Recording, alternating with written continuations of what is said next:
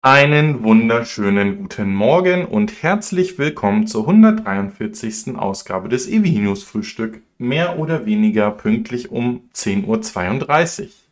Am 31. Januar 2021. Na, wenn das nicht irgendwelche äh, tolle Zahlen sind. Ja, ich hoffe, dass weiterhin das mit dem Sound wesentlich besser ist, so wie in letzter Woche, ähm, da ja ein bisschen geändert wurde. Ich habe jetzt auch nochmal am Licht gearbeitet dass das äh, Bild ein bisschen besser ausgeleuchtet wird. Und ähm, da schreibt schon der Patrick Bauer aus der Schweiz, dass es ein wow, super klarer und lauter Ton ist. Klasse. Ja, dann äh, haben wir doch, äh, oder ich, oder wir, oder äh, wir, nicht ich, wir haben das doch vernünftig jetzt hingekriegt. Nach fast zwei Jahren endlich mal ein vernünftig guter Sound.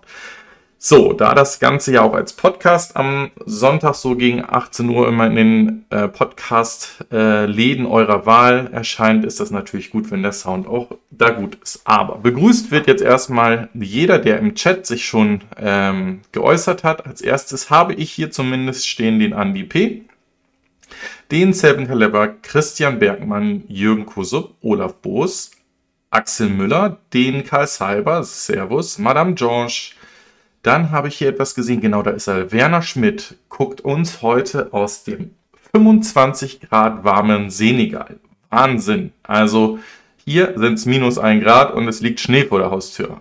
Ähm, der Immunitätsberater aus Berlin ist auch dabei, Yogi. Wolfgang W. Stromaufwärts FS Alfred A. Dann haben wir den Rolf, Raimund Stapelfeld, Suntrack Track, Oster, Live Ericsson, Thomas Sattler, Höhlenfrank, Höhlenfrank, Ralf Machulla, den Joe Vendura, den Patrick Brower hatten wir gerade schon aus der Schweiz, den Hero Driver Oster, Geki, Ralf Douglas, Electric Santa, Andreas und Stefanie Basler, den Detlef K., äh, Ernst J., Limo 2020, Heini Rugemoser, Wumpus 25, Jürgen Hoffmann, der Servus Geusmer All in One. Wer mag's? Andreas Mühlhaupt. Dann haben wir Hilmar Schmitz, Jani Gerken, Peter Wake, äh, 72KO, Andreas, der Kimmelmann und dann haben wir noch hier unten den Franz Josef Kerkhoff, der ist noch mit reingerauscht aus Niedersachsen. So, die Abozahlen gehen nach, äh, die Abozahlen. Das wäre auch schön, wenn die nach oben gehen, die stagnieren, aber äh, da soll es jetzt gar nicht drum gehen, sondern die Zuschauer schalten noch weiter ein. 67 sehe ich hier. Warum er jetzt das heute da nicht anzeigt, das muss man auch nochmal gucken, aber da läuft es hoch. Gut.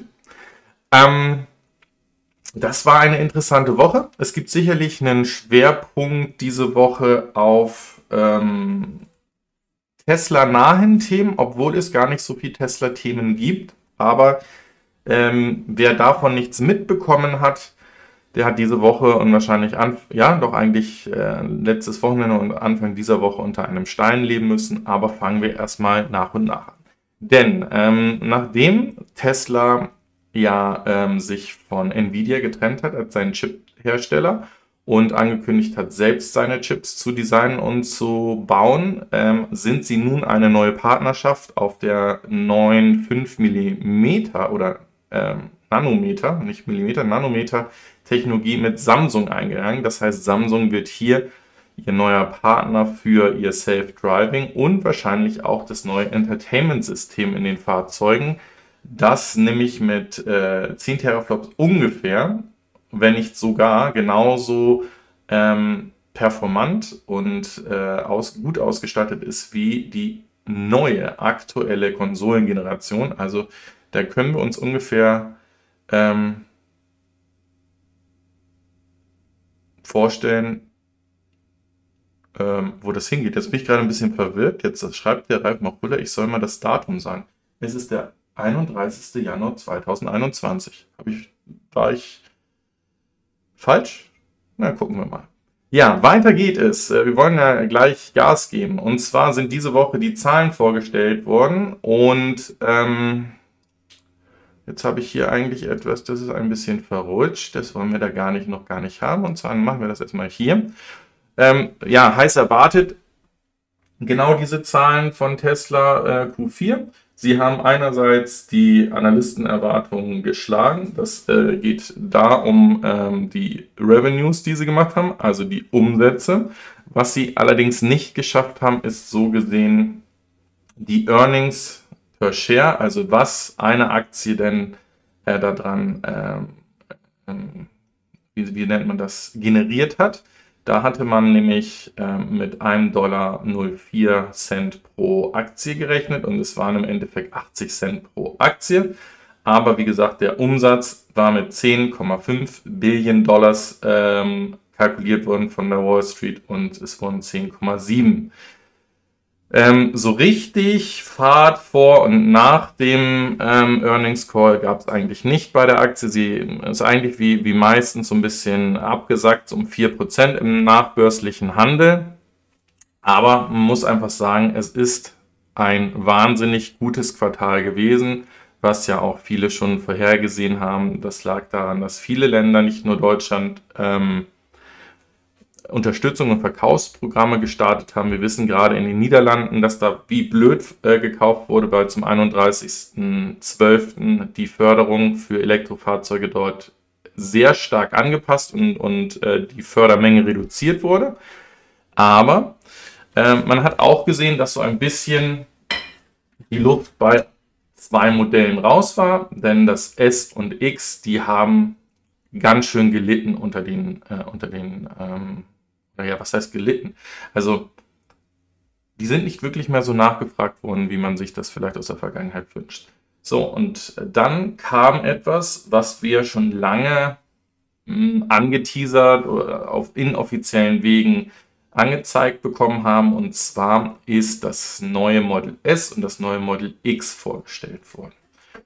Ähm, von außen kommen wir gleich dazu, eher minimale Anpassungen von innen, vom Interieur, dann aber der große Wurf. Was haben wir denn alles bekommen? Wir haben einen 17 Zoll vertikalen Screen bekommen. Das wird die Softwareentwicklung ähm, vereinfachen, weil man jetzt nämlich sowohl für 3, also Model 3 und Y, genauso wie für das Model S und X nur noch äh, sich auf ein äh, Darstellungsformat konzentrieren muss bei der Programmierung.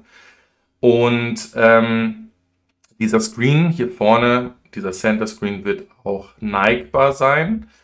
Ähm, es bleibt dabei, dass das S- und X-Modell weiterhin ein Fahrdisplay ähm, oder Fahrerdisplay behalten werden, auch wenn äh, uns ja ähm, jetzt eigentlich über die ganze Zeit gesagt wurde, dass es nicht mehr notwendig wird. Und jetzt sehen wir schon das neue Lenkrad oder beziehungsweise, wo man wahrscheinlich davon ausgehen kann, eine Option von einem neuen Lenkrad. Denn hier fehlt für alle, die das nur auf Audio hören, einfach der obere komplette Teil, also der Bogen ähm, oberhalb der 3 und 9 Uhr sind komplett verschwunden. Der äh, Elon nennt das ein sogenanntes Jog-Lenkrad. Ähm, äh, ähm, viele haben schon gesagt, das ist wie aus so einem Fighter, ähm, so, ja, so, so, so ein Kampfflugzeug-Steering äh, Wheel. Ähm, kann man machen. Ich, also ähm, viele schreiben und viele reden schon davon, ob das jetzt legal oder nicht legal ist. Ähm, es wurde auch gleich geschrieben, dass es nur in den Märkten, wo es auch wirklich zugelassen werden kann, dieses Lenkrad gibt. Äh, findige ähm, Leute haben im Konfigurator von Tesla auch ein ähm, geschlossenes Lenkrad gefunden in dem neuen Design, was es dann wahrscheinlich auch geben wird. Aber ähm, wir müssen darüber reden, warum das so ist und was da eigentlich äh, jetzt genau passiert. Denn es ist nicht nur so, dass das obere Teil des Lenkrades jetzt weg ist, sondern es sind jegliche Hebel und Schalter weggegangen. Der einzige mechanische Schalter, der im Fahrzeug bleibt, ähm, und das ist auch eine gesetzliche Vorgabe, ist der ähm, Hazard oder wir nennen es ähm, der Notfall oder, oder der Notfallblinker. Also das heißt, wenn ein Unfall ist oder wenn ihr liegen geblieben seid, dass ihr eure Warnleuchte anmacht, dieser Schalter wird oder ist und wird ähm, wahrscheinlich auch noch lange Sicht ein mechanischer Schalter bleiben, weil es einfach eine ähm, gesetzliche Vorgabe ist. Was aber sich ändert, ist, dass zum Beispiel euer Blinkerhebel weg ist und hier am rechten Rand des Lenkrades den, ähm, die Indicator, also den, den, Blinker zu der Seite, wo ihr fahren wollt, einstellt, die Lichtsteuerung darüber macht. Ähm, ihr die Hupe, die normalerweise ja in dem Bereich hier auch mit verbaut wird, auch auf die rechte Seite des Lenkrades gewandert ist und ähm, ein Schalter ist. Ähm, das ist auch wichtig. Das sollen sogenannte Force Feedback-Schalter sein. Also das heißt, es ist nicht nur Touch, wo ihr dann nicht wisst, ob ich jetzt gedrückt habe oder nicht, sondern ihr bekommt ein Signal oder eine, eine Vibration oder auf jeden Fall eine Bestätigung mit, dass dieses, ähm, äh, der, der Schalter gedrückt wurde. Ihr habt die Scheibenwischanlage, das Voice Command hier mit drinne und auf der rechten und linken Seite wie üblich diese zwei Scroll Wheels ähm, um dann dementsprechend Tempomat, Lautstärke oder ähm, auch mit dem Klicken Lieder vor, zurück oder Sender vor zurück auswählen zu können. So. Da haben dann ganz viele schon aufgehört, darüber zu berichten und haben gesagt, jo, das Ding kommt. Und ähm, Warnblinker war das richtige Wort, danke. Und ähm, haben auch nicht mehr weitergedacht und haben weiter mit dem Fahrzeug gemacht. So, jetzt frage ich euch, oder beziehungsweise ich weiß es, weil ich habe ein bisschen äh, weiter recherchiert, wie wird denn hier jetzt der Gangwahlhebel realisiert? Und das ist etwas, was ähm, so ein bisschen untergegangen ist oder ein bisschen wenig Fantasie in der Community äh, bisher gefunden hat. Denn hier hat Elon dazu geschrieben, dass das Fahrzeug weiß, wie ihr fahren wollt das wird es anhand der Sensoren und anhand der ähm, Region, in der ihr gerade seid, selbst entscheiden. Also ob ihr vorwärts, rückwärts oder wie auch immer fahren wollt. Und sollte diese, ähm, diese Wahrnehmung des Fahrzeuges, und da kommen wir gleich zu, was dort für eine Technik gegebenenfalls eingesetzt werden kann, nicht funktionieren, kann man das am Display dann übersteuern und äh, verbessern. So, und jetzt kommen wir zu folgenden Dingen. Warum macht man so etwas? Wir sehen hier, dass wir, äh, das ist nicht nur ein Gag, sondern wir sehen hier eigentlich ähm, so langsam den Wegfall des Lenkrades. Es gibt auch einige Renderings, wo äh, man davon ausgeht, dass vielleicht in fünf oder, oder in, in acht, zehn Jahren dann das Lenkrad komplett weg ähm, verschwinden wird in den Fahrzeugen, auch dem Model S, und dass die Fahrzeuge nur noch ähm, autonom fahren. Und äh, der Stefan von Next Move sagt sogar, dass dann gegebenenfalls so ein Lenkrad eine, ähm, eine Aufpreisoption ist, dass wenn man selber noch fahren möchte, also dass man dafür bezahlen muss. Lassen wir es einfach, wie es ist. Was viel wichtiger ist, ist hier, dass wahrscheinlich davon auszugehen ist, dass ähm, der Elon wahrscheinlich versuchen wird, ein anderes Unternehmen, was er hat, oder Know-how aus einem anderen Unternehmen hier einzuführen. Und zwar äh, wissen wir ja, dass er mit Neuralink ähm, genau auf diese ähm, Willenserkennung oder auch die Verbesserung von Hirnzellen und so weiter eingeht. Und es gibt bereits erste Produkte, also nicht mehr nur Tests, sondern erste Produkte, wo man mit seinem Willen oder mit seinen Gedanken ähm, etwas starten kann. Also es gibt ja zum Beispiel so äh, Flugdrohnen, die man, wenn man sie anschaut, wenn man ganz doll sich darauf konzentriert, die fliegt dann dementsprechend hoch. Wenn man sich etwas äh, weniger darauf konzentriert, dann, dann äh, kommt sie wieder runter. Das ist noch nicht wirklich ausgereift ähm, und da wird man sicherlich noch arbeiten können und müssen. Ist aber durchaus möglich, dass das hier so ein, ein Test genau in diesen, in diesen Schritt hin wird, dass man, und hier geht es ja eigentlich nur um drei oder maximal vier Funktionen, also Drive, dass er vorwärts fährt, R für Rückwärtsgang, P für Parken, was in den meisten Fällen ja automatisch, wenn man das Fahrzeug verlässt, ja auch äh, die Parkbremse automatisiert wird. Und ganz wichtig, eine Neutral, wenn ihr zum Beispiel durch die Waschstraße fahrt oder doch mal abgeschleppt werden solltet, dass man das einstellen kann. Den Neutral kann ich mir auch sehr gut vorstellen, dass ich diesen, diese Funktion dann im Display habe und äh, das dann dort einschalten kann. Also dieses Lenkrad ist sicherlich sehr kontrovers in der, in der Community angekommen ähm, und äh, wir werden gleich sehen, ob die Fahrzeuge verkauft werden. Wenn ihr euch die großen bekannten YouTuber anguckt, also der Ofe hat ein Video dazu gemacht und ist eher nicht so begeistert von dem Fahrzeug, dass er es, dass er es jetzt kaufen wird, ähm, sagt halt, wie viele, dass das nicht der große Wurf ist. Ähm, weil es doch zu ähnlich dem, dem Vorgängermodell ist. Was er definitiv gut findet, sind auch die Dinge, die ich hier nochmal ansprechen möchte. Und zwar gibt es wieder das perforierte Leder. Ähm, wir gehen gleich nochmal in den Konfigurator rein und schauen uns diese, diese unterschiedlichen Formen an. Was hier aber auch ganz klar ist, ist, ähm, dass das Design, was im 3, also Model 3 und Y, Y, ähm, gerade gelauncht wurde, dass das dementsprechend hier auch Einzug hält. Also wir bekommen auch jetzt im Model S und X die zwei Ladeflächen vorne im äh, Fahrerbereich, das gleiche auch im hinteren Bereich.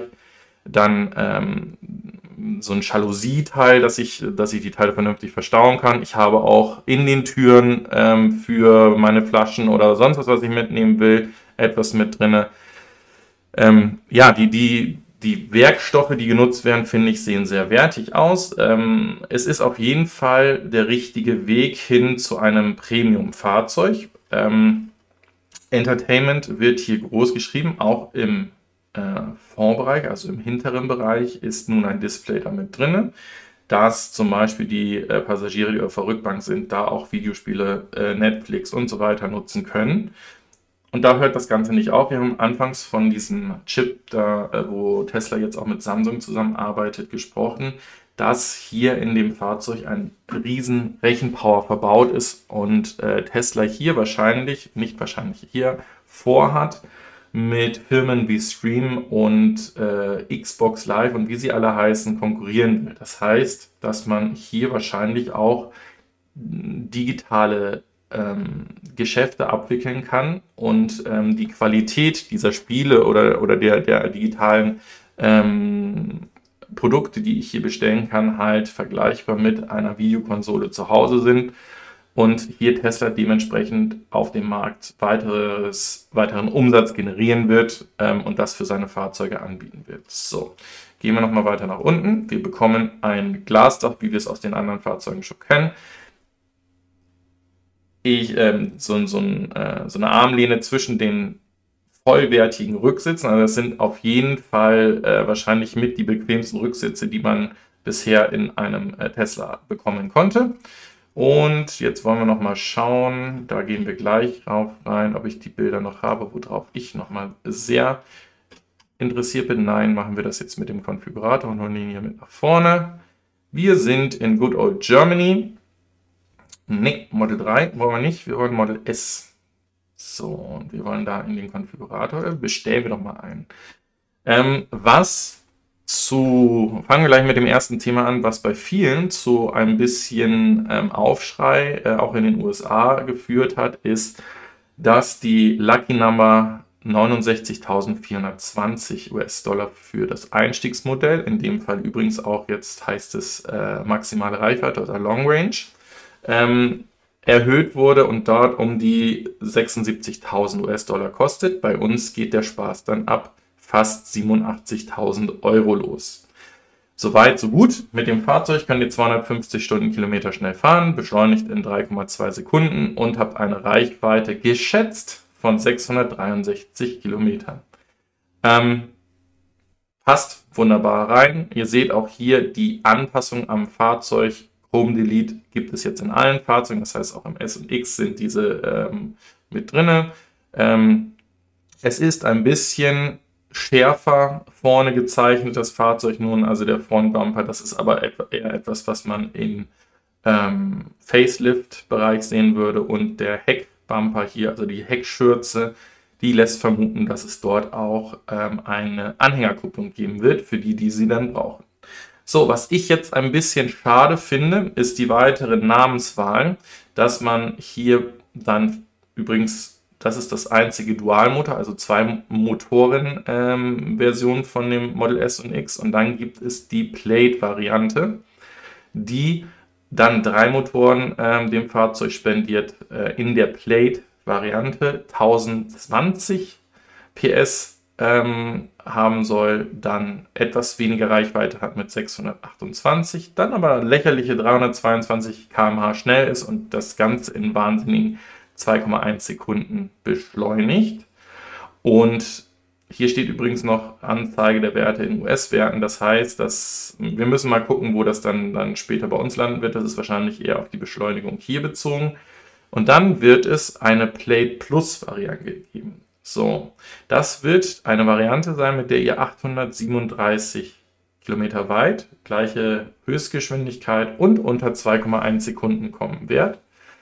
Ähm, man hat hier oder geht davon aus, weil das war eigentlich so der Teaser am, am Wochenende noch, dass ähm, diese Palladium-Variante des äh, Model S auf einer Teststrecke gesehen wurde und man auch die Viertelmeile dann unter 9 Sekunden schnell damit sein soll.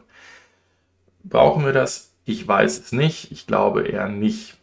Was aber hier ganz interessant ist, ist, dass bei den beiden vorigen Modellen, also dem ähm, maximale Reichweite, die Fahrzeuge bereits ähm, dieses Jahr, hier steht September, in den USA eher Mai ausgeliefert werden sollen.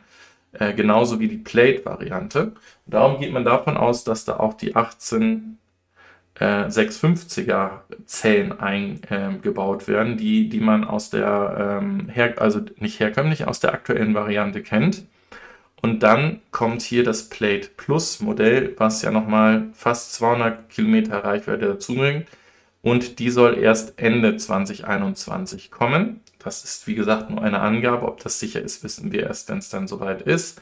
Und da könnten dann die 4160er, die neue Zelle von Tesla, Einzug halten. So, so viel zu dem Thema. Jetzt machen wir doch einfach mal unser Vernunft Vernunftsfahrzeug hier mit einer maximalen Reichweite, weil wir wollen auf was ganz anderes kommen. Ich würde diese Farbe nehmen und diese Felgen.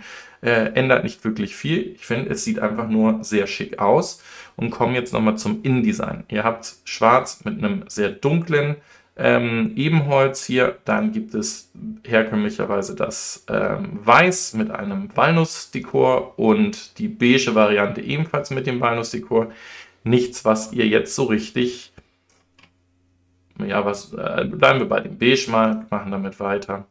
Äh, das Fahrzeug ist halt unheimlich teuer im Endeffekt. So, ihr habt natürlich den Autopiloten inklusive und könnt hiermit auf die Option äh, autonomes Fahren ähm, gehen für 7500 Euro. Jetzt fehlt mir hier aber eine Information, die ich euch gerne zeigen wollen würde und muss jetzt schauen, wo ich sie in den, in den Bildern hier finde. Denn das Fahrzeug wird eine zusätzliche Funktion haben. Ähm, nicht nur, dass es 22 Lautsprecher und über 960 Watt äh, System hat, sondern ähm, hier bedient sich Tesla Software um eine Lösung, die man bei Tesla in der Vergangenheit immer als etwas Negatives dargestellt hat, und zwar den Lärm in dem Fahrzeug. Der kommt ja aufgrund der Windgeräusche mehr davon, dass hier die Fahrzeuge ähm, ja, man sagt, zu schlecht verarbeitet sind, wie Spaltmaß und so weiter und so fort. So, jetzt könnte man sagen, man versucht mit den Schwungs dieser Welt äh, die Qualität so hoch zu kriegen, dass die Autos auch ganz leise werden. Oder man geht hin und nutzt Technologie, so wie es jetzt hier in dem Model S und X auch der Fall sein wird, denn die werden ein aktives Noise Cancelling haben. Ein aktives Noise Cancelling kennen vielleicht einige von euch, die diese äh, Kopfhörer auch schon mal gesehen haben. Da wird mit einer sogenannten Gegenakustik der Lärm, der von außen kommt, und der wird identifiziert in gleichbleibenden äh, Wellen unterdrückt oder, oder gegengesteuert. Und somit habt ihr das Empfinden, dass es leiser in dem Fahrzeug wird, was natürlich dann auch entspannter ist. Macht absolut Sinn übrigens beim, ähm, beim Fliegen so. Ähm, genau. Also von daher interessant. Ich gehöre anscheinend im Übrigen zu den Leuten, die dieses Fahrzeug ähm, sehr interessant und gelungen finden. Ähm, viele sagen, dass er aktuell zu oder dass das Fahrzeug zu teuer ist und dass es zu wenig bringt. Also der M, der Marquez von MKBHD ähm, hat auch ein Video dazu gemacht. Er sagt auch, dass es eher ähm, er nicht dieses Fahrzeug nehmen wird, bestellen wird. Er wartet auf seinen Roadster, den er angezahlt hat. Auch der Ofe sagt, das nächste Fahrzeug, was ihn da so eigentlich von Tesla reizt, ist eben der Roadster. Dazu haben wir gleich noch News. Das könnte noch einen Moment länger dauern. Ähm, aber wie gesagt, äh, schreibt gerne auch mal in den Chat oder in die Kommentare, was ihr ähm, von diesem Fahrzeug Refresh, wie es ja neudeutsch heißt, ähm, haltet. Ähm, ich finde es gelungen, ich finde es sehr interessant. Ähm, es ist natürlich wieder die Superlative, dass hier dann mit Tesla den, den Thron des schnellsten Produktionsfahrzeuges äh, ever ähm, halten will. Wir müssen warten, was dann ihre Konkurrenz macht, ob die da mithalten können und, äh, und sie gegebenenfalls sogar übertreffen können. So, jetzt machen wir langsam weiter, denn das ist eine Mitteilung, die eigentlich aus der Geburtsstunde von Tesla kommt. Und zwar ist diese Woche äh, ein Roadster und beziehungsweise der letzte produzierte Roadster verkauft worden. Und äh, ja, wir wissen alle, dass das so die Geburtsstunde von Tesla war und dass diese Fahrzeuge sicherlich viele Fans haben. Und wer zum Beispiel den Kanal What's Inside oder What's Inside Family verfolgt, hat auch gesehen, dass der Dan einen dieser relativ letzten Roadsters sich auch ähm, noch kaufen konnte. Ähm, ähm, wie nennt man das? Aufbereiten lassen hat und äh, auch er schon von ähm, einer mindestens Verdopplung seines Preises, äh, den er dafür gezahlt hat, hätte realisieren können, weil er angesprochen wurde. Jetzt ist diese Woche rausgekommen, dass der letzte Roadster, der produziert wurde, für wahnsinnige 1,5 Millionen US-Dollar den Anbieter gewechselt hat und dass man jetzt hier sieht, dass die Tesla Roadster unheimlich in, äh, in dem Wert bei ähm, Autosammlern steigen das heißt, wenn ihr einen äh, Roadster habt, was wahrscheinlich schwer sein könnte, weil nicht ganz so viele nach, nach Europa oder Deutschland gekommen sind, dann ist das auf jeden Fall ein Fahrzeug, was ähm, wertstabil minimal, aber gegebenenfalls sogar mit einer Chance auf eine Wertsteigerung sein könnte.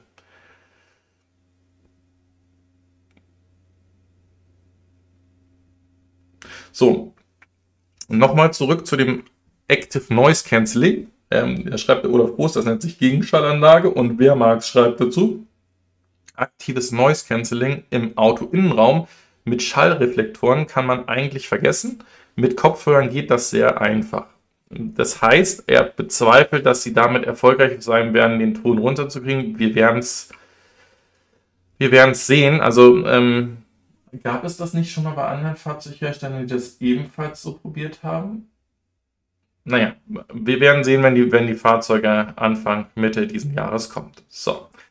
Dann haben wir letzte Woche davon gesprochen, dass hier Mitarbeiter von Tesla äh, gegangen sind, zu Konkurrenten gegangen sind und es da auch wieder ähm, Anschuldigungsfälle gibt, dass hier ähm, Informationen geklaut wurden.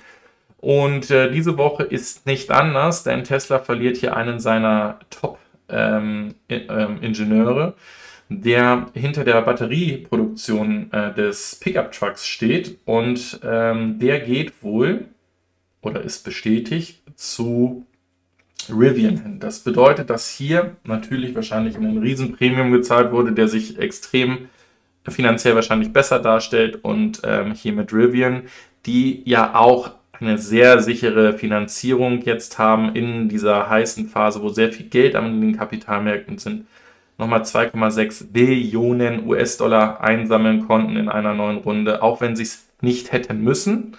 Aber es gerade möglich ist und wahrscheinlich einfacher als zu einem späteren Zeitpunkt dann zu versuchen, nochmal äh, frisches Kapital zu einzusammeln.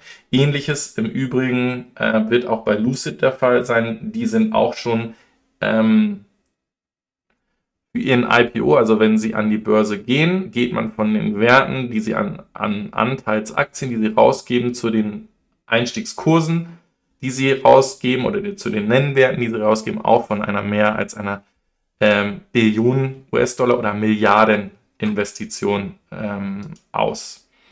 So, dann gab es hier bei Tesla auch noch äh, weitere Gespräche oder äh, ist diese Woche bekannt geworden, dass Tesla hier in ähm, Gesprächen mit anderen Autoherstellern stand oder steht, das kann man jetzt nicht genau sagen, die an ihrer Software interessiert sind.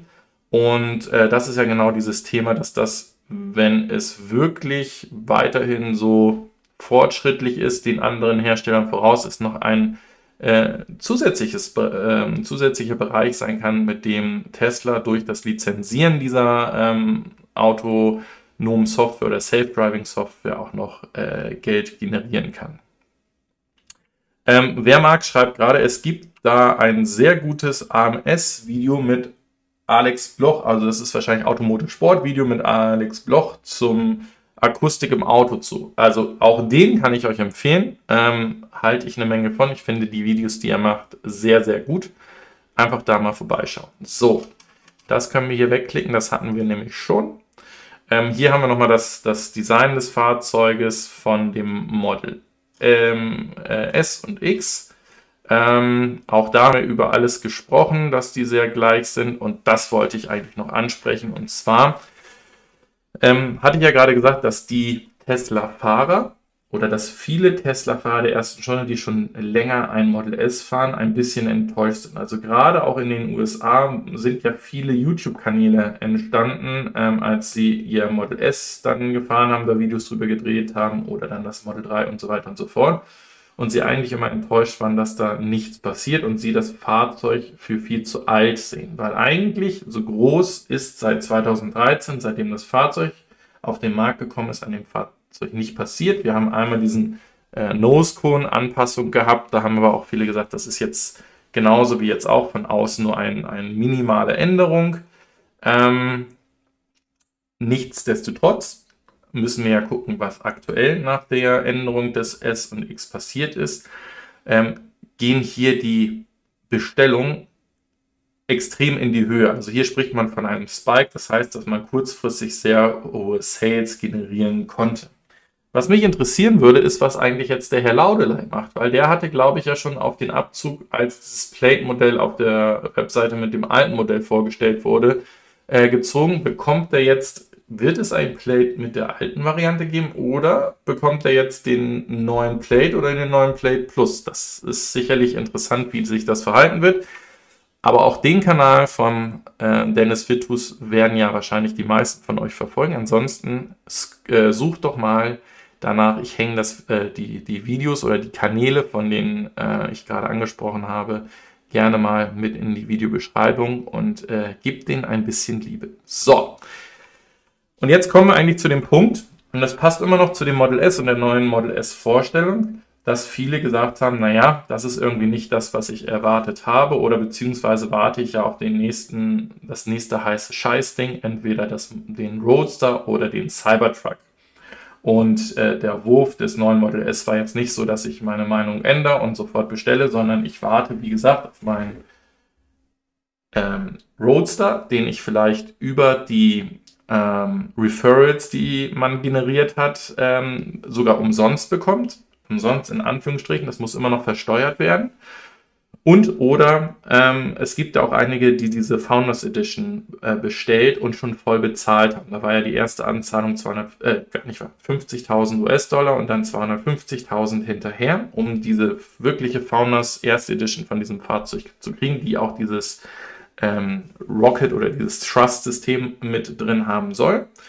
Und ähm, der ist ja immer weiter verschoben worden. Erst sollte er in 2021 kommen. Nun sieht es wohl aus, dass er ähm, in 2022 geschoben wird. Und das sind schon jetzt zwei Jahre nach dem initialen Plan, wo das Fahrzeug eigentlich kommen sollte.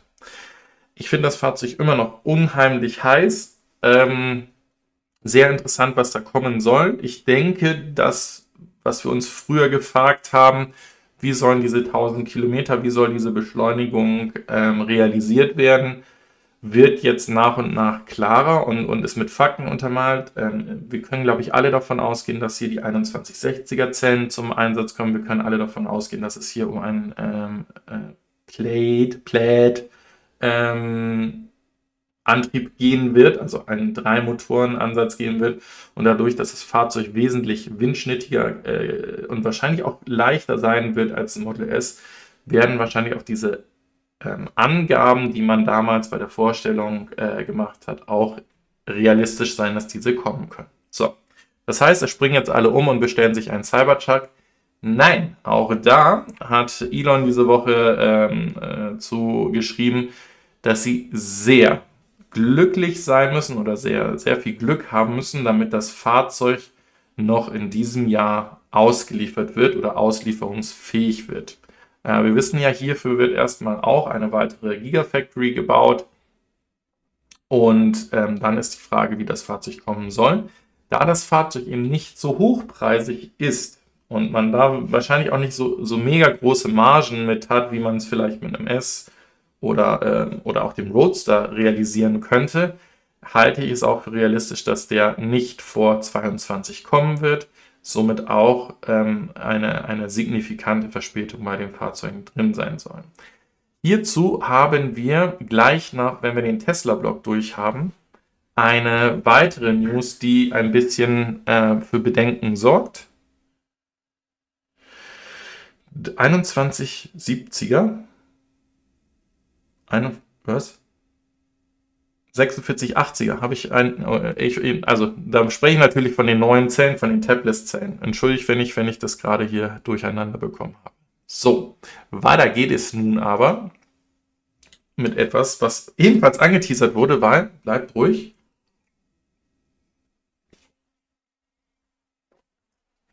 Hier schon ganz trockenen Mund.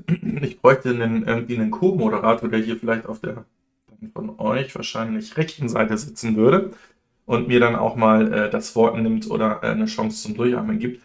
Nein, in dem Masterplan fehlt ja noch etwas. Und zwar fehlt ein Van oder beziehungsweise auch ein, ein, ein Bus. Bei dem Bus gehen wir ja davon aus, dass das die Fahrzeuge sein werden, die in den äh, Tunneln fahren werden, äh, dem sogenannten Pod, dem Tesla-Pod. Aber Elon hat auch äh, hierzu nochmal bestätigt, dass es wohl einen Van geben wird, also eine, eine Großraum-Familienkutsche, ähm, ähm, wo viel Platz drin ist, wenn denn ausreichend Batterien bzw. Batterien mit entsprechender Kapazität da sind oder wären. Ähm, das könnte natürlich ähm, noch einige Jahre dauern, weil wir gerade die beiden Vormeldungen ja eigentlich gesehen haben, dass Fahrzeuge, die schon angekündigt sind, noch weit, weit weg sind und auf sich warten lassen werden. So, was gab es denn diese Woche noch? Und warum bringe ich dieses Thema hier mit rein? Und warum ähm, steht es mit auch in dem Titel drin?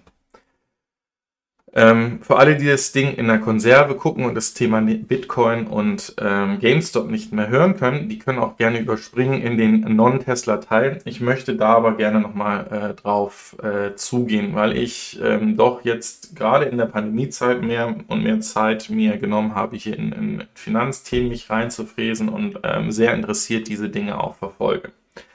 Ähm, ich bin im Übrigen auch ein, ein Krypto-Enthusiast, also nicht nur Bitcoin, sondern auch viele Altcoins, die ich mir anschaue. Aber das hält sich alles in Grenzen. Wen das interessiert, der schreibt das gerne mal runter. Gegebenenfalls mache ich dann mal kürzere Videos aus nicht vielleicht so einem schicken Setup wie jetzt, sondern ähm, aus meiner äh, Ferienwohnung, wo ich in der Woche bin. Da habe ich nämlich schon ein Mikrofon mitgenommen und würde es dann über den kleinen Display dann produzieren.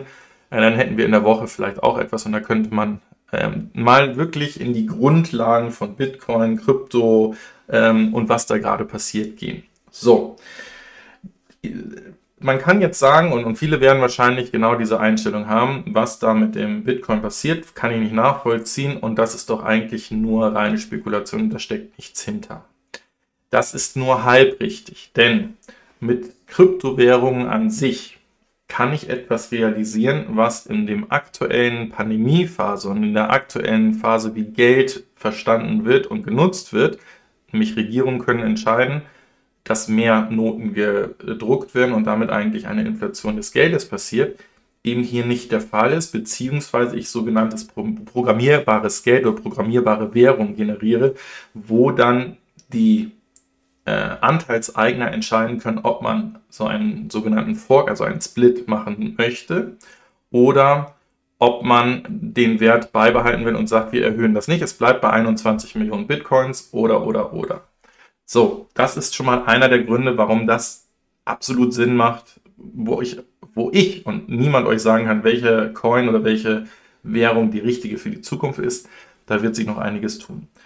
Das Thema ist ja auch zum Beispiel bei, bei Währungen, wie es bei Ripple ist, ähm, so dass da auch dann die Regierungen eben genau diese Gefahr sehen, dass sie über ihre Finanzmittel oder über ihre ähm, Vehikel, die sie haben, um den Finanzmarkt zu steuern, dann, wenn alle Leute in Kryptowährungen investieren, diesen Weg nicht mehr haben. Sondern man wartet eigentlich auf den Moment, wo Unternehmen Teile ihres Vermögens oder sogar ihr komplettes Unternehmen in eine Kryptowährung packen. werden. Und Elon hat da mehrere Male bereits ähm, zu angeteasert, dass er sich sehr, sich sehr gut vorstellen könnte, dass ähm, hier Kapital oder, oder ähm, äh, äh, Tesla sitzt gerade auf Riesenmengen an Cash. Hätte man auch vor, vor ein, zwei Jahren überhaupt nicht geglaubt, dass so eine Nachricht mal kommt, dass äh, Tesla zu viel Geld hat oder zu viel Cash hat und nicht weiß, was sie mit dem Cash machen soll. Aber nichtsdestotrotz, sie vorhaben, diese Anteile oder Bestandteile davon, wie auch andere Tech-Firmen, in Krypto zu packen. So, und das ist, wäre dann diese Bestätigung, wo das auch immer mehr und mehr Mainstream wird, wo mehr und mehr verstehen, was da eigentlich hintersteckt und da reingehen wollen. Und so ist es auch gerade am Freitag wieder passiert, dass Elon dieses Thema wieder angeheizt hat und der Bitcoin, der irgendwie so bei 28.000 US-Dollar pro Bitcoin war, auf einmal 10.000 US-Dollar hochgesprungen ist, nämlich bei 38.000 gewesen ist. Das ist einer der Gründe. Jetzt ist es so, dass wahrscheinlich diese Woche auch viele von dem Thema ähm, Robin Hood bzw. Wall Street Bets gehört haben und dazu gehört ja dann dementsprechend auch Robin Hood mit dazu, die, die das ganze Thema angefeuert haben, wo sich nicht nur Elon Musk, sondern auch andere ähm, äh, Größen, andere, andere Milliardäre sogar dazu positiv ausgesprochen haben zu dem, was dort passiert das Thema, wenn das euch interessiert, schreibt es bitte mit rein. Da kann ich ein Stundenvideo drüber machen, um, um das einfach mal aufzusetzen, was da passiert ist. Aber warum ist das für Elon interessant? Elon steht, wie wir es ja wissen, mit sogenannten Leerverkäufern, Shortsellern auf Kriegsfuß. Das hat man bei Tesla versucht, ähm, damit Tesla günstiger zu machen oder, oder in, die, in Ruinen zu treiben, was nicht geklappt hat. Und das Ganze passiert ja jetzt mit der sogenannten Organisation von kleinen Investoren, die auch nur kleine Beträge, aber dann sind es Millionen kleine Investoren mit Millionen Investitionen. Bei solchen Unternehmen wie GameStop oder AMC, das ist ein Kinohersteller, oder auch äh, BlackBerry und Nokia, eben gegen diese sogenannten Shortseller antritt. Und hier hat Elon diese Woche gesagt, wenn der Kurs einer GameStop-Aktie auf einmal nur, also es muss nur einmal passieren, über 1000 Dollar geht, also 1000 Dollar pro GameStop-Anteil, dann würde er die nächste Rakete, die er ins All schickt von SpaceX, mit dem GameStop-Logo ähm, bemalen, bespritzen. Und das sind genau diese Dinge, so wie er auch denkt. Also er, er möchte dieses Finanzsystem wirklich demokratisieren oder liberalisieren, sodass nicht nur Hedgefonds hier äh, das Sagen haben und den Markt manipulieren können, sondern dass auch wirklich jeder, das ist ja auch der Ansatz eigentlich von Robin Hood oder Trade Republic oder wie sie alle heißen, dass sie es günstiger machen und dass ich bereits ab ganz kleinen Beträgen in Kapitalmärkten investieren kann und eben nicht dann von den Großen platt gemacht werde und die eigentlich bestimmen, wo das hingehen soll. Das zu dem Thema, warum Elon das erwähnt hat und warum es damit losgeht. Wenn euch das ganze Thema interessiert, dann schreibt das gerne mal mit rein.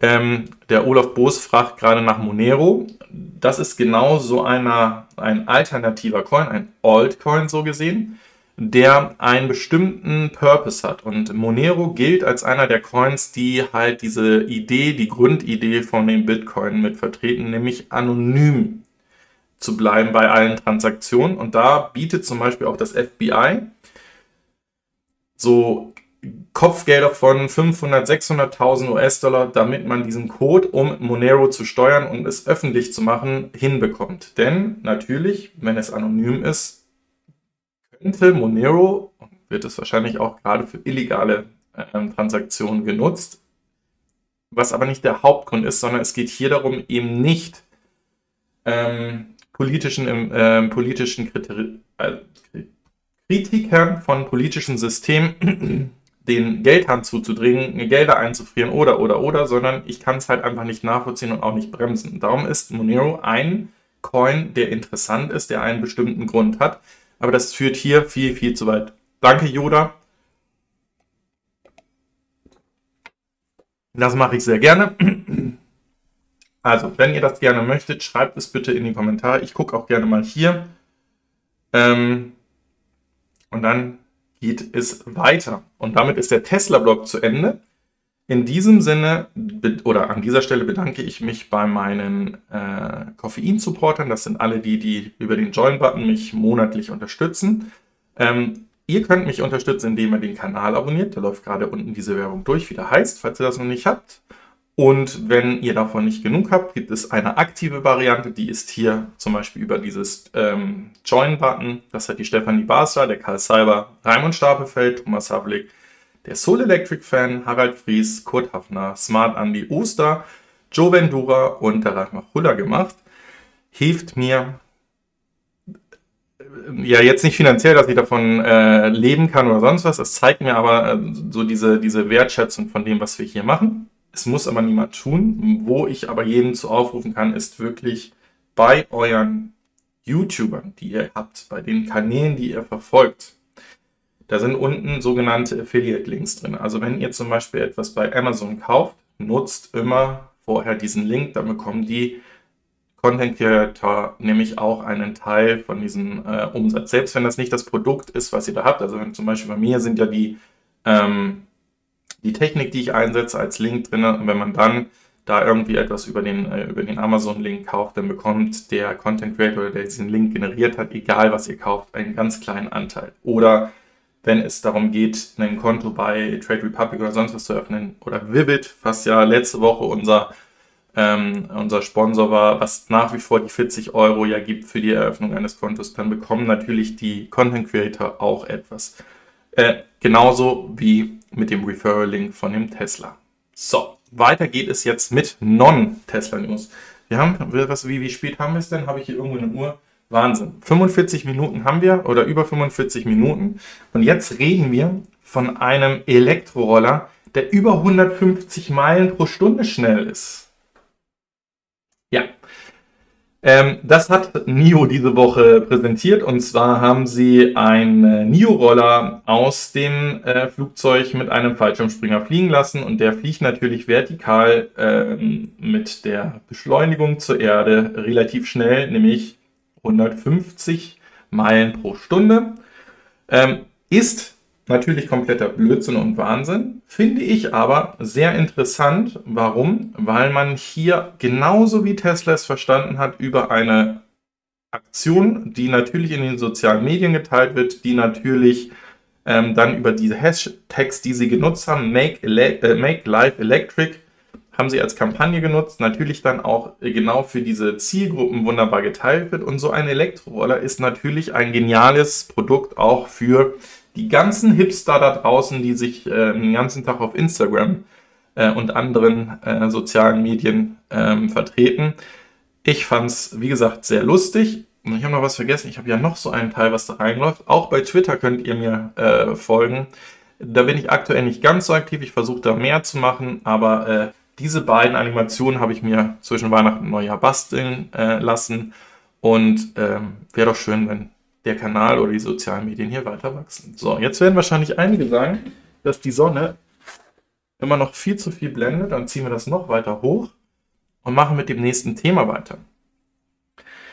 Gibt es eigentlich noch Elektrofahrzeuge nach dem, was hier gerade passiert?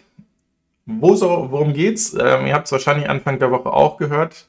Präsident Biden ähm, in den USA schiebt gerade extrem das Thema erneuerbare Energien und Nachhaltigkeit an und hat jetzt angekündigt, dass er alle 645.000 ähm, Fahrzeuge, die dem Staat gehören, also die sind zum Beispiel ähm, in den Nationalparks, die sind äh, in, in den ganzen Behörden, die die Fahrzeuge sind, möchte er komplett elektrifizieren elektrifizieren, also nicht elektrifizieren Plug-in-Hybride, sondern voll elektrische Fahrzeuge machen. Und da reden wir von 245 zivilen Fahrzeugen.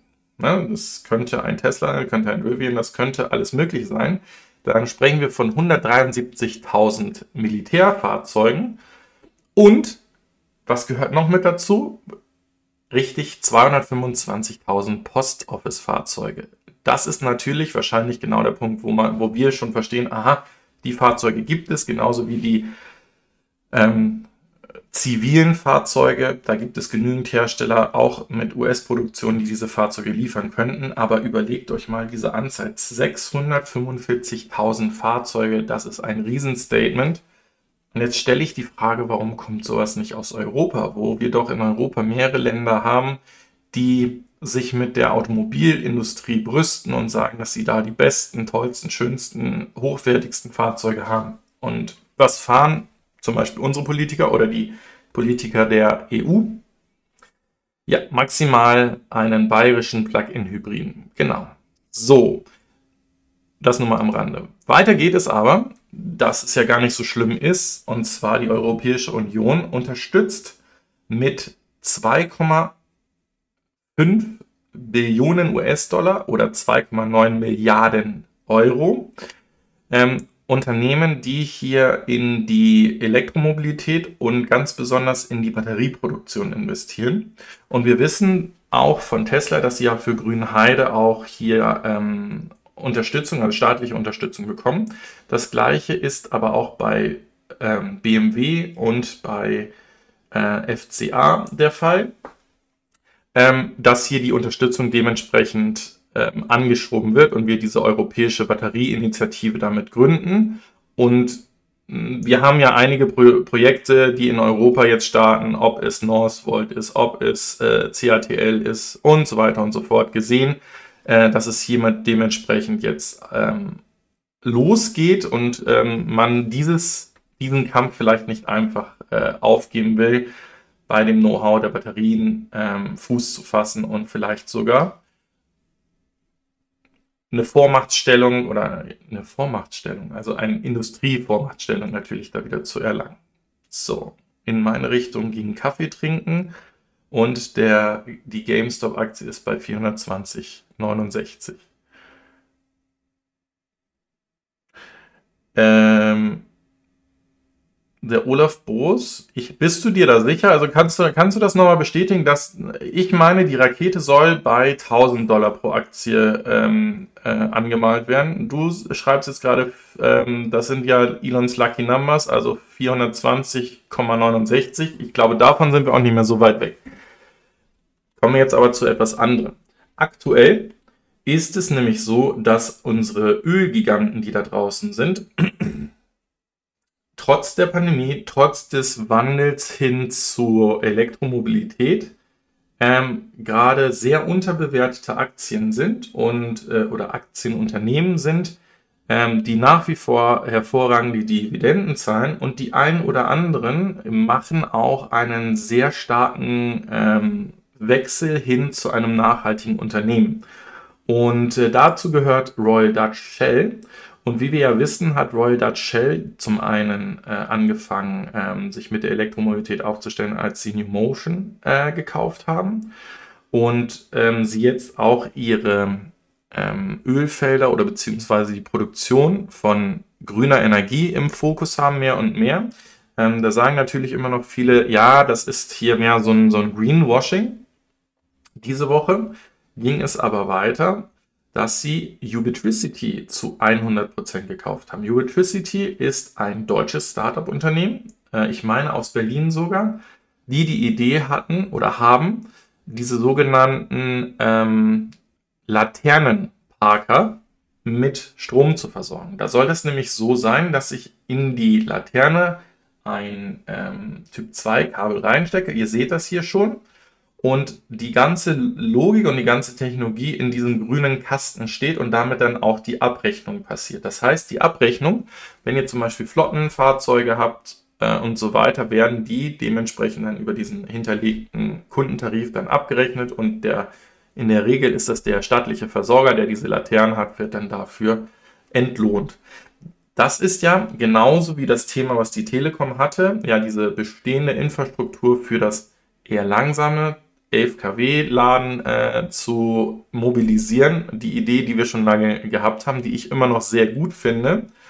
Und ich auch meine, dass in diesen Fällen eben diese vier Stunden Blockiergebühr, die nach den vier Stunden kommen, nicht sinnvoll sind, weil wo sollen sonst die Laternenparker parken und ihre Fahrzeuge laden? Und da ist natürlich Ubitricity mit ihrem Ladekabel, weil mehr braucht ihr eigentlich gar nicht als dieses Kabel hier mit dieser Technologie drin.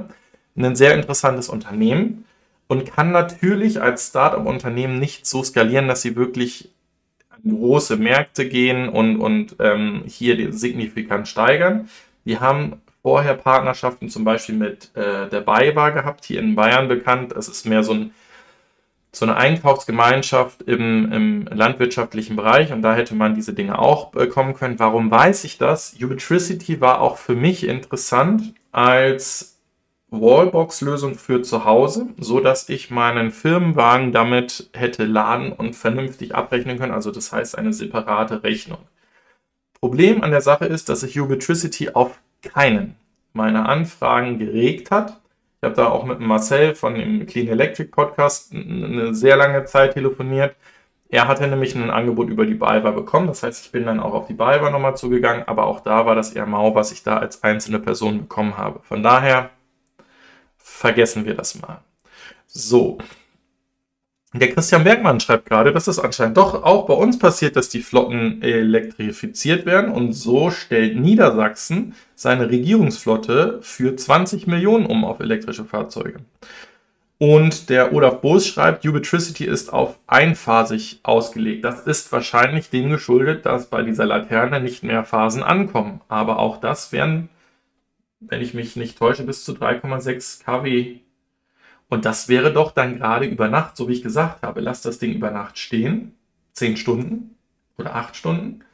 Ähm, und dann können, könnte man ja ordentlich etwas nachladen, ohne dass es diese Blockiergebühr oder das Umparken oder, was ich ja komplett irre finde, ist ja, wie teuer diese AC-Ladestationen sind. Also ich bin ja der Meinung, dass so jemand wie ähm, ich, der dann der eine Wallbox hat, die ja im halböffentlichen Raum ist, also wo auch Fremde laden können, die zum Beispiel sich mit der EMBW-Karte oder äh, mit der Ladenetzkarte oder mit der NewMotion-Karte oder sonst wie freischalten können und dann das zahlen, was sie auch gewohnt sind und ich kriege einfach meinen Stromkosten ähm, dafür reduziert, dass das auch ein Weg ist, den wir machen sollten.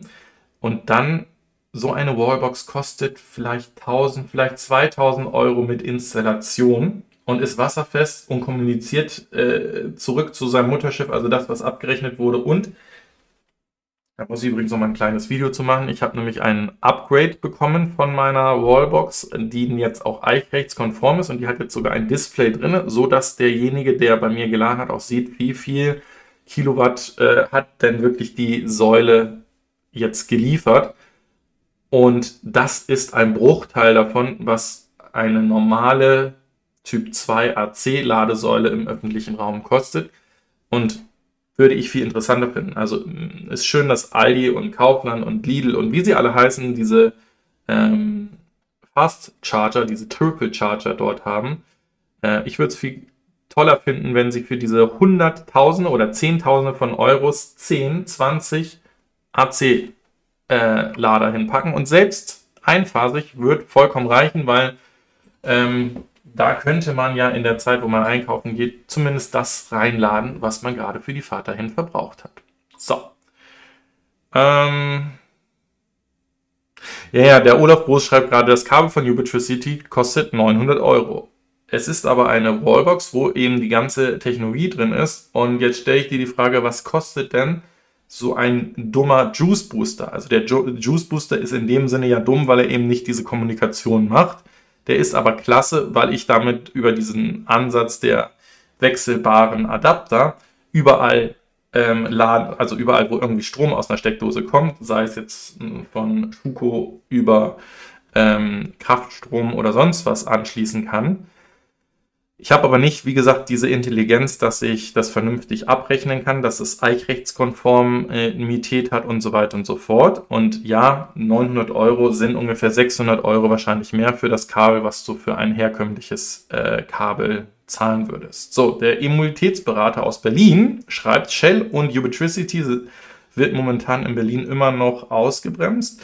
Der Senat möchte die Technik in die Laterne und nicht in das Kabel stecken. Laternenmasten zu klein in Berlin. Das Kabel kostet 4,99, schreibt er. Okay. Vielleicht ist es dadurch ja schon sogar günstiger geworden. Ja, machen wir weiter. Also wie gesagt, ich halte es für sinnvoll. Ich denke auch, dass über so einen großen Partner wie Shell ähm, diese Thematik oder vielleicht auch das Kabel günstiger werden kann. Man aber eben hier auch sieht, dass man dort mit dem Senat oder mit den Verantwortlichen vor Ort auch immer sprechen muss, wie man das realisiert und wie man das dann hinbekommt. Weiter geht es, und da haben wir nochmal den Cybertruck mit News zum Cybertruck oder eben nicht zum Cybertruck, denn äh, wir kennen dieses Video, den sogenannten Tug of War, also wo es darum ging, ähm, wer denn jetzt hier mehr Drehmoment hat und wer wen wegziehen würde und hast du nicht gesehen. Und das Fahrzeug, was ihr hier seht, ist natürlich kein elektrischer F150, sondern ein Verbrenner äh, F150 von Ford. Jetzt ist aber diese Woche rausgekommen, dass wenn es um diese zwei oder um elektrische Pickup-Trucks gehen würde, führt der F150, der elektrische F150, das Feld an. Das liegt, und das ist allen klar, liegt daran, es ist das meistverkaufteste Fahrzeug der Welt, auch der meistverkaufteste Pickup-Truck natürlich der Welt, hat natürlich eine riesen Fanbase und ich bin mir sicher, dass jemand, der einen F150 fährt, erst einmal probieren wird, einen elektrischen F150 zu fahren, bevor er den Wechsel hin zu Tesla macht. Und dann ist ja, wie gesagt, wahrscheinlich wird dieser, dieser Cybertruck auch mehr ein Statussymbol, so ein Hipster. Ich nehme das Wort Hipster diese, diese Woche häufig in den Mund, aber ich halte das Fahrzeug einfach auch für, für ein Show-Off-Modell, ähm, wo man Aufsehen wahrscheinlich die ersten Jahre mit, mit äh, generieren wird und ähm, das erste Mal noch zeigen muss, ob das so ein Arbeitstier auch ist oder so ein Multi- Purpose, also mehrfach Nutzungsfahrzeug wie ein F150 dann werden wird. Auch da stellt sich wieder die Frage, brauchen wir in Europa solche Fahrzeuge? Äh, ich sehe es eher nicht. So, dann geht es diese Woche nach einem Schluck Kaffee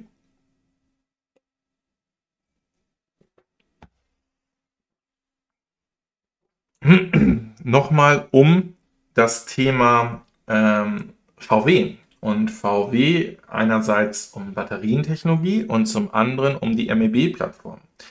Denn VW hat diese Woche bekannt gegeben, dass sie auch mit ihrer MEB-Plattform weitere Projekte ähm, unterstützen werden. Und da sind zum Beispiel ähm, Themen bei, wo sie Know-how oder Design oder mehrere Namen ihres Konzerns mit nutzen. So wird auf der MEB-Plattform und dem Cupra-Design eine sogenannte Solar-elektrische Yacht entwickelt, die dann dementsprechend auch äh, für, für Geld zu haben sein wird. Und ihr habt wahrscheinlich alle diese, diese äh, Solar-Yacht, heißt sie nicht sogar Silent Yacht, wo, wo auch der Alex von Elektrisiert mal drauf war, gesehen.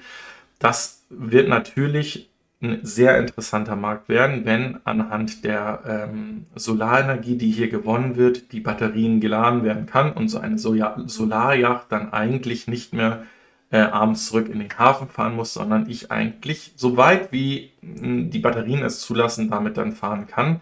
Ähm, finde ich sehr interessant. Ist natürlich ein weiterer, wenn das funktioniert und wenn das Interesse da ist, ein weiterer Skaleneffekt, den man hier bei der, bei der MEB-Plattform generieren kann und wo man gegebenenfalls ja auch weitere Zellentechnik mit einsetzen kann und äh, diese äh, zum Zuge bringen kann. Und jetzt springen wir mal eben hier in diese News rein, denn diese Woche hat VW und nicht Tesla ein, ähm, eine sehr interessante News gepostet. Und zwar VW und sein Partner Goiting ähm, Hightech, ein chinesischer, ähm, ein chinesisches ähm, Batterieherstellungsunternehmen.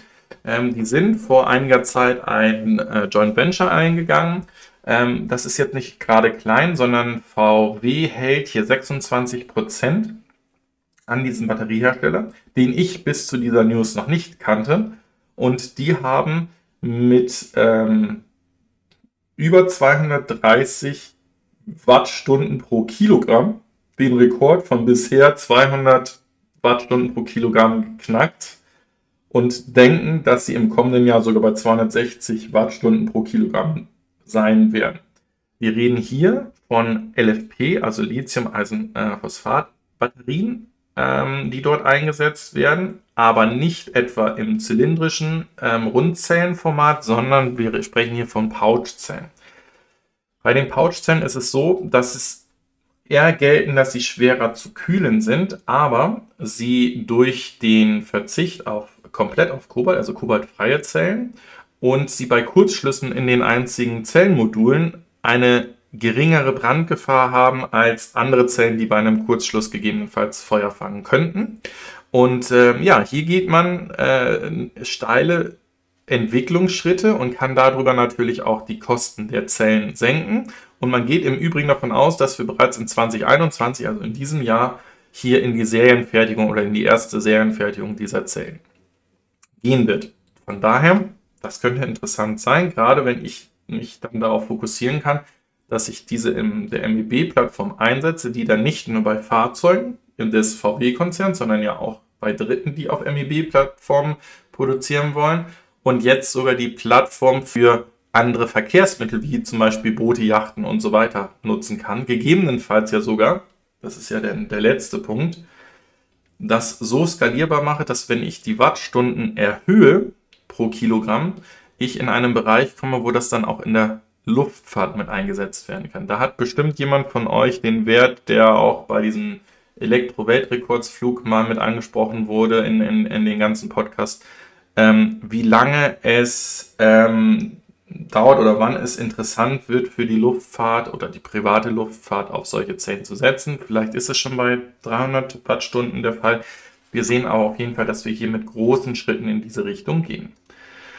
Ja, dann, das habe ich einfach mit dazu genommen, hat Lucid äh, ähnlich wie Tesla äh, jetzt angefangen, auch über ähm, die Produktionsfortschritte, die sie haben, zu berichten. So haben sie ihre Lucid Air ähm, Lackiererei vorgestellt. Warum spreche ich davon? Da können jetzt viele sagen, das ist doch eigentlich vollkommen uninteressant.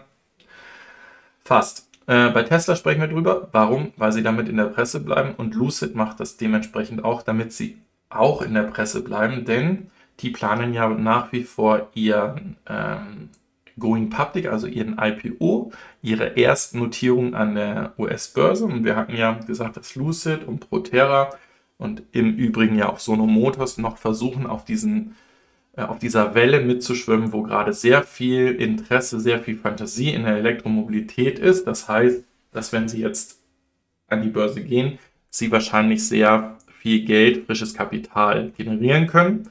Und das funktioniert natürlich nur, wenn der Name Lucid nicht nur in der Elektromobilitäts-Community ein Garant für, für ein interessantes Produkt ist, sondern halt auch weitere Investoren darauf äh, aufmerksam gemacht werden.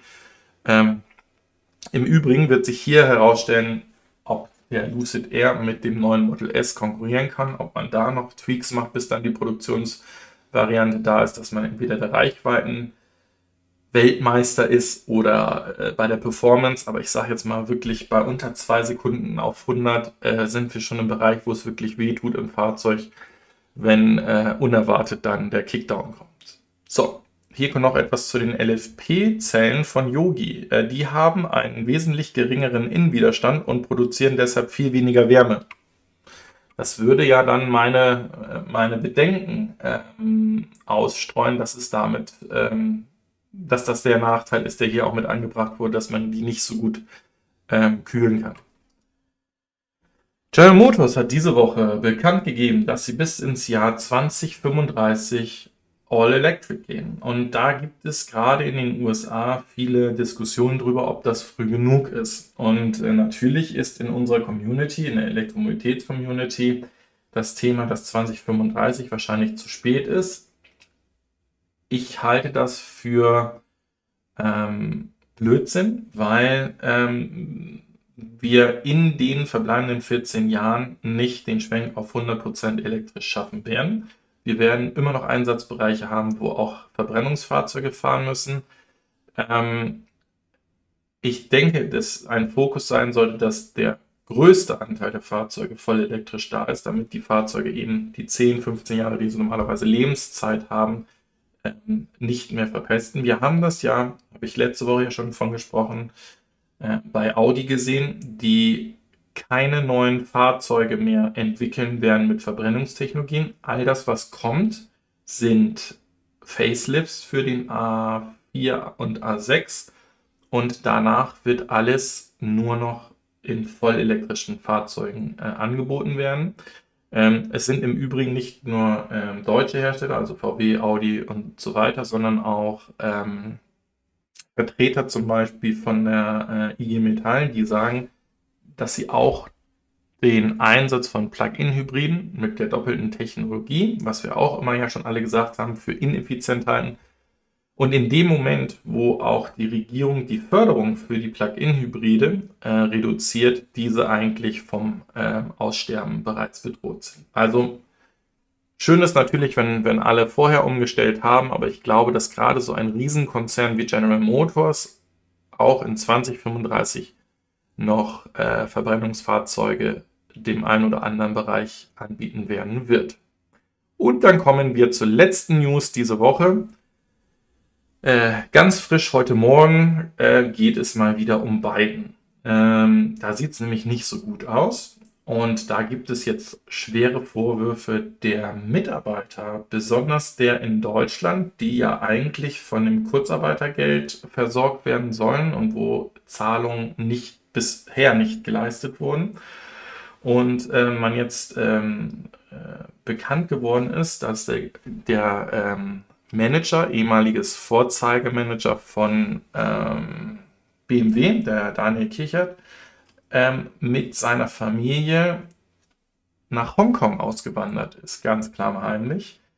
Denn hier stehen im Übrigen ähm, Insolvenzverschleppungspläne mal wieder im Raum. Ähm, es könnte ein neues äh, Top-Einsatzfeld von deutschen Managern sein, dieses Thema Insolvenzverschleppung. Ähm, damit spreche ich natürlich auf Wirecard an. Ähm, aber auch hier der Fall, dass das bei beiden zu dieser Schieflage gekommen ist, dass man hätte vorher darüber informieren müssen. Bedeutet das nun das Aus vom M-Byte, den wir hier gerade sehen? Nein. Denn auch in der Krise, also in der Pandemiezeit, hat nämlich Biden 500 Millionen US-Dollar eingesammelt, also frisches Kapital, damit es mit der Produktion wieder losgehen kann. Und auch der M-Byte, dessen Produktion ist wohl sichergestellt. Da hatten wir ja auch von gesprochen, dass da Foxconn mit eingestiegen ist. Und dieses Fahrzeug wird entweder lizenziert und dann von Foxconn gebaut oder Foxconn übernimmt sogar komplett äh, ja, die, die Namen äh, oder die, die, die, die ganzen IPs, also die, die ganzen Patente und das Design von dem äh, äh und so weiter. So, jetzt schreibt der Raimund Stapelfeld, stimmt so nicht. Der Ex-BMW-Manager wollte Insolvenz beantragen und die Chinesen wollten es nicht. Äh, so müsste der Manager kündigen. Ähm, aber ich, so wie ich das verstanden habe, der Kichert hat nicht gekündigt. Also hier geht es im Übrigen, also das ist ja heute Morgen ganz frisch gekommen. Es gibt einen Haftbefehl äh, von der Staatsanwalt München I wegen Insolvenzverschleppung gegen den Herrn Kichert. Und so wie ich gerade gesagt habe, er ist mit seiner Familie und samt äh, Sack und Pack nach Hongkong ausgewandert. Wenn es was Neueres gibt, bitte gerne her damit. Ansonsten äh, wäre ich da sehr interessant, äh, interessiert dran. So, und damit sind wir am Ende der heutigen Sendung angekommen und haben über eine Stunde gemacht. Eine Stunde 13, eine Stunde 14 wird es dann werden. Ich bedanke mich ganz, ganz herzlich bei euch fürs Einschalten. Schreibt bitte gerne unten in die Kommentare noch rein, ähm, ob ihr dieses Thema mit Bitcoin, alternativen Währungen und so weiter, Finanzmarkt, äh, was da auch mit Wall Street Bets passiert, interessant findet. Äh, wie gesagt, bitte gerne in die Kommentare, weil ich den Chat nicht die ganze Zeit nachlesen kann. Und ähm, ich sage Dankeschön für diese Woche. Guckt nochmal ganz schnell hier rein. Äh, der Raimund Stapelfeld sagt nur Bild. Also okay, ja, gucken wir weiter. Äh, das ist übrigens hier bei Business Insider, wo ich das her habe, aber ähm, das ist natürlich basierend auf Bild. Aber gucken wir und verfolgen das für nächste Woche, vielleicht wissen wir dann mehr. Der ähm, Wer Marx schreibt noch, äh, die haben Zero Emission gesagt, nicht voll elektrisch. Okay. Und äh, Franz Josef Kerkhoff schreibt noch, du und dein spezielles Deutsch. Es heißt Bedenken ausräumen und nicht. Äh, ausstreuen. Äh, ich und mein ganz spezielles Deutsch. Genau. Ähm, ist manchmal ein bisschen schwierig, so wie ich gerade gesagt habe, wenn, wenn du äh, die News hier vorstellst und äh, in deinem Kopf so ein bisschen Wirrwarr auch mit den verschiedenen Sprachen ist, äh, tut mir natürlich leid. So, da ist übrigens auch schon von Elektrif ein Artikel gekommen, den der Raimund Stapelfeld zum Thema Biden reingepackt hat. Klasse dafür. Ich mache jetzt aber trotzdem die Sendung zu bleibt gesund. Nehmt, wenn ihr es noch nicht gemacht habt, das Angebot, was unten steht, von Vivid äh, in, in, in Kauf oder in Anspruch.